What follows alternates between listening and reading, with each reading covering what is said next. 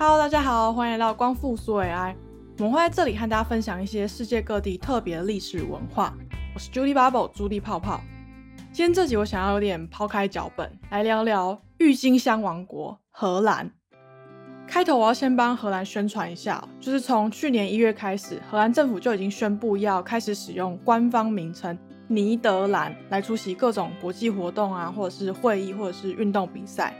其实荷兰的官方名称一直都是 The Netherlands，就是低帝国的意思。因为荷兰界就是一片很平坦，甚至还有将近百分之二十的国土是低于海平面的。有一个说法是，如果你在荷兰的任何一个地方，你把一张椅椅子放着，然后站上椅子去，你就会看到整片的国土。对，但我觉得这是蛮夸张，不过大概就是这么平的意思。那会被国际一直误称为荷兰，是因为北荷兰省和南荷兰省这两个省份。一直以来都是这个国家的经济发展重镇，首都阿姆斯特丹呢就是属于北荷兰省，而南荷兰省呢则包含政治中心海牙，还有拥有欧洲最大吞吐港的鹿特丹。所以如果我们讲荷兰 （Holland），就是其实变成把荷兰简化成只有这两个省份，但其实整个荷兰是有十二个省的。啊，像我现在所在的 h o r i n g e n 有点难发音，反正就是格洛宁根，就是格洛宁根省的首府。那同时呢，格洛宁根也是北边的最大城。讲这么多，只是要跟大家说啊，我们以前称呼的荷兰，现在应该要改叫做尼德兰王国。但为了方便起见，就是接下来这节 podcast 还是会很不正确的继续沿用荷兰这个名称。反正荷兰人也不会听我们的 podcast 嘛。那。荷兰的面积呢和人口其实和台湾没有差到太多，它不算是一个大国。它的面积四万一千五百平方公里，人口大概只有一千八百万。然后它是西欧的一个国家，它的东边是德国，南边是意比利时，差点讲成意大利，南边是比利时哦。好，西边呢就是隔着北海和英国相望。那相信大家都有听过欧洲联盟嘛？荷兰呢就是欧洲联盟欧盟的六个创始国之一。欧盟最早历史要回溯到一九四八年的时候，那时候荷兰、比利时还有卢森堡这三个国家呢，为了要促进彼此之间的自由贸易，就组成了关税联盟。过了三年，西德、还有法国、还有意大利也和荷兰、比利时、卢森堡这三个国家签署了巴黎条约，就成立了一个欧洲煤钢共同体。接下来呢，他们也陆续成立了其他类型的欧洲共同体。然后再加入了不少新的成员，像是丹麦啊，还有忘记接下来是什么了。那直到是一九九三年的时候，各个会员国在荷兰的马斯垂克，就是南边的一个蛮重要的城市，他们就签了一个约，决定要把各种欧洲的共同体整合起来，统一成为欧洲联盟。那这就是欧盟成立的小故事。讲到荷兰哦，就一定一定要提他们的单车文化。基本上，我觉得荷兰就是一个骑在铁马上面的民族，因为他们是呃平均每个人就有一点三部脚踏车。然后世界上排名第二的丹麦，其实也才一个人零点八部的。所以其实是知道说，哦，荷兰的每个人是基本上一定会有一台脚踏车，就是做通行用，这是世界第一多的。那荷兰是一个对单车非常非常友善的国家，在城市里面呢，它有非常完善的脚踏车专用道，然后也有专用的脚踏车号志灯。那不知道大家有没有看过，就是荷兰的单车友善或是单车普及程度是到什么样子呢？在台湾，呃，如果你点外送或者是你做外送的话，基本上一定是用机车嘛。我觉得应该很少数的人会用汽车，但大部分就是用机车。在荷兰，基本上你不会看到用机车做外送，一定都是用脚踏车在做外送。就是你会看到很多的外送员，他们会背着那个外送的包包嘛，然后呢，就是背在身上哦，然后就骑着脚踏车，然后到处去送餐这样子。连他们首相马克吕特也是骑脚踏车去国会上班。那我觉得最酷的一个是，他们脚踏车真的有点像是无所不能。就是我之前有看到很多荷兰人会用脚踏车搬家，那基本上简单的就是在脚踏车那个龙头前面呢放上两张椅子，或者是后面就叠一张桌子，这种是最常见的，就是是对他们来讲是小 case。然后我还有看过，就是呃，如果你的东西多了一点或重了一点，或是体积大了一点，可能会就如果你架在龙头上面，会影响后面的行人或是后面的脚踏车骑士的话，他们就会呃去租一个那种有点像小拖车、铁的小拖车这样，然后把那个牵引的那个绳子或是牵引的那个铁杆扣在脚踏车座椅上面，所以就变成说是用脚踏车去牵那个拖车，这样子的形式你就可以搬很多很多的东西。那在荷兰。就是对脚踏车友善到，他们甚至有建了一条长达十七公里的脚踏车高速公路。那这条高速公路呢，一路上就是几乎没有什么障碍，然后也不太有什么号志灯，也不太可能会去跟汽车就是接触到，就是不用让车啊或什么的。那就是这条高速公路呢，就是为了让单车骑士可以很安全的骑完这段路。这条高速公路是用来连接两个城市。奈梅亨还有阿纳姆，那为什么会特别选这两个城市呢？因为荷兰自己的两个蛮重要的脚踏车制造商 h l e z e 还有呃 Van h o s t e n 就是分别从奈梅亨还有阿纳姆发迹的。那这两个城市呢，也都有很特别的单车博物馆，还有呃单车共创基地，就是有很多的单车生产商啊，或者是设计商，他们会在这个大大的基地里面，就是互相帮忙这样子。所以，如果你到了荷兰，觉得诶自己体力够，然后也喜欢骑脚踏车，不妨就挑战一下这条十七公里的脚踏车高速公路。不过，其实荷兰的单车友善或是这个单车的这个专用道设计这么完善，并不是一直以来都是这样。其实，在以前那个时代，就是它也跟其他世界上主要其他城市一样，就是以汽车为主，然后可能行人为辅这样子。不过，是到一九七零年代的时候。荷兰的百姓就觉得，哎，以汽车为优先的这个道路设计，其实是压缩到了行人还有脚踏车的空间。那同时也因为汽车太多，然后就有很多的交通意外，所以荷兰的百姓呢就开始抗争，就希望政府可以改善这件事情，然后把都市空间还给行人和脚踏车。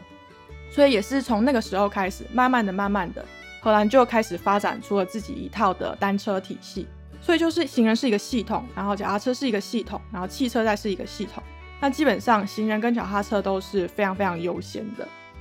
值得一提的是，呃，我记得在台湾，死飞是就是那个你用脚扣住了那个刹车的那种脚踏车是比较高单价，就通常就是单速车嘛，或者是要比较高级的公路车才会有死飞。但其实，在荷兰，死飞是最常见的。就是他们所说的标准配备。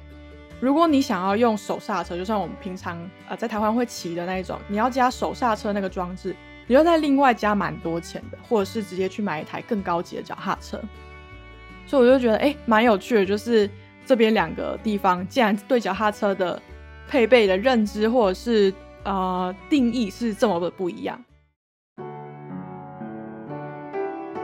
荷兰还有一个蛮酷的特色，就是如果你们有来荷兰旅游过，或者是有在一些明信片啊上面看过荷兰的城市照片，你可能就会发现，哎，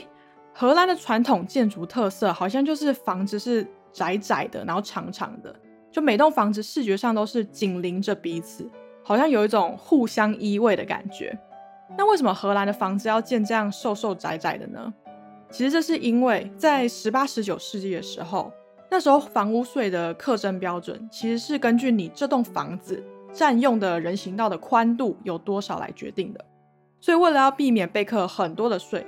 那时候的屋主呢或是建商就会把房子尽可能的盖得越窄越好，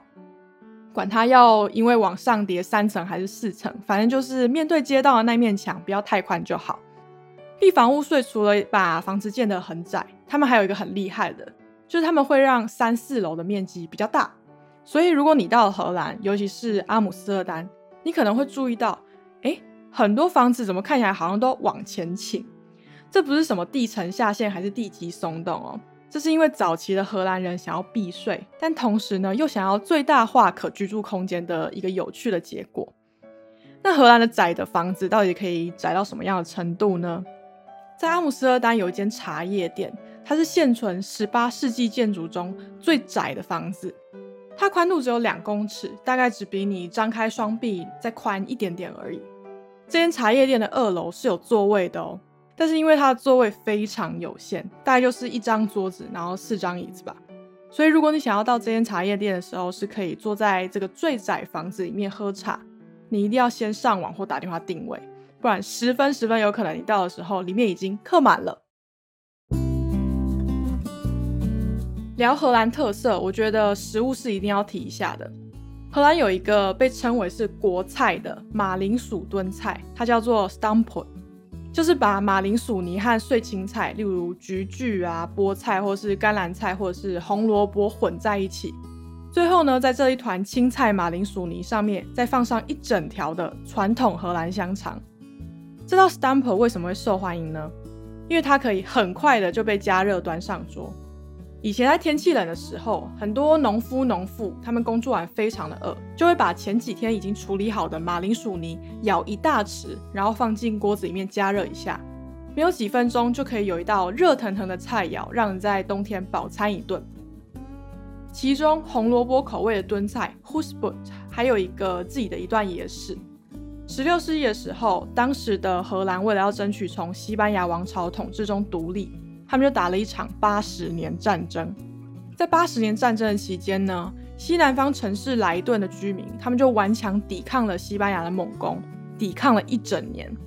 终于在一五七四年的时候，西班牙军队被莱顿的居民还有可能当地的军队就成功赶走了。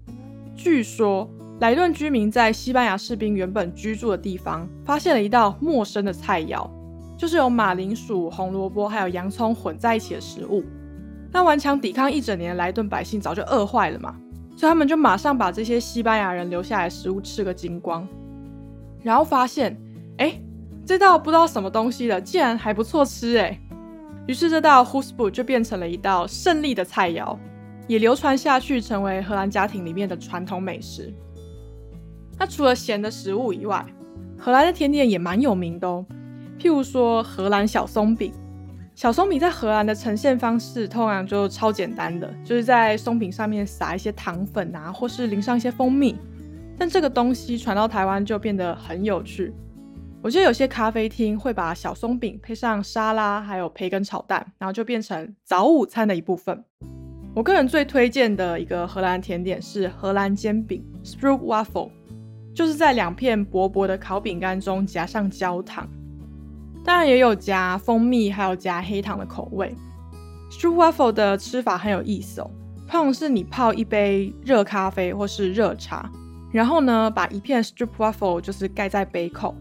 随着热气往上，煎饼就会越变越软。这个时候呢，你就可以把 Stroopwafel 拿起来，一口咖啡一口煎饼的吃。因为 Stroopwafel 本身其实很甜。所以配上无糖，甚至是有点苦酸的那个热茶或热咖啡就会很适合，就是很经典的荷兰风下午茶搭配。荷兰煎饼在台湾其实卖的蛮贵的，就是我印象中知名连锁咖啡店就有在柜台卖两片五十元，但如果到荷兰这边，随便一个超市都有卖，一袋十二片大概也就台币五六十元而已。如果你有到荷兰观光旅游，我觉得这个荷兰煎饼 Stroopwafel 完全就是 CP 值最高的伴手礼了。不过要注意一下，这一袋十二片大概也是要半公斤。我记得我上次从荷兰回台湾的时候就买了大概十包送人，结果到机场行李就超重了。上面分享了这么多，可能会有人发现说，哎，那为什么我现在会在荷兰呢？其实是因为从去年二零二零年八月的时候，就因为念书的关系就来了这边。那二月的时候，那时候因为荷兰一直在封城，然后也看不到到底什么时候会解封，而且那时候还有宵禁，就是九点之后街上是不可以有人的。宵禁大概是多么严重呢？就其实上一次宵禁，荷兰实施宵禁已经是第二次世界大战的时候。所以对荷兰人来讲，就是实施宵禁这件事情是真的很严重，然后很难受的，因为会有点可能提醒他们，哦，这次的严重程度，这次的状况真的像以前在打仗的时候那么严重这样子。反正那时候荷兰就是又封城，然后又有宵禁，而且还不知道什么时候会解封，所以学校的课程也全部都变成网课。我就决定，好，那我就先回台湾。后来在呃六七月的时候，其实欧洲整体的疫苗覆盖率都有拉上来，确诊数虽然也是一直都还蛮多的，就到现在还是每天会有两千多例，就是单在荷兰哦。但是基本上是已经啊全面解封的状况，差不多全面解封，然后餐饮业都是照常营业的。那学校也是宣布说，就是好，就是基本上要回到实体课程。那我就看了一下，就觉得哦，状况好像差不多，就是书还是要继续念下去，所以就飞回来了。这就是为什么我现在会在荷兰录 Podcast，然后也想趁这个机会，就多分享一些这个国家的文化和历史给你们。之后应该也会偶尔在节目中聊一些跟荷兰有关的内容，不管是历史还是文化。如果你有特别想听光复苏 i 分享什么特定的主题，也欢迎到 IG 或是 YouTube 留言给我们。光复苏 AI，我们下次见，拜拜。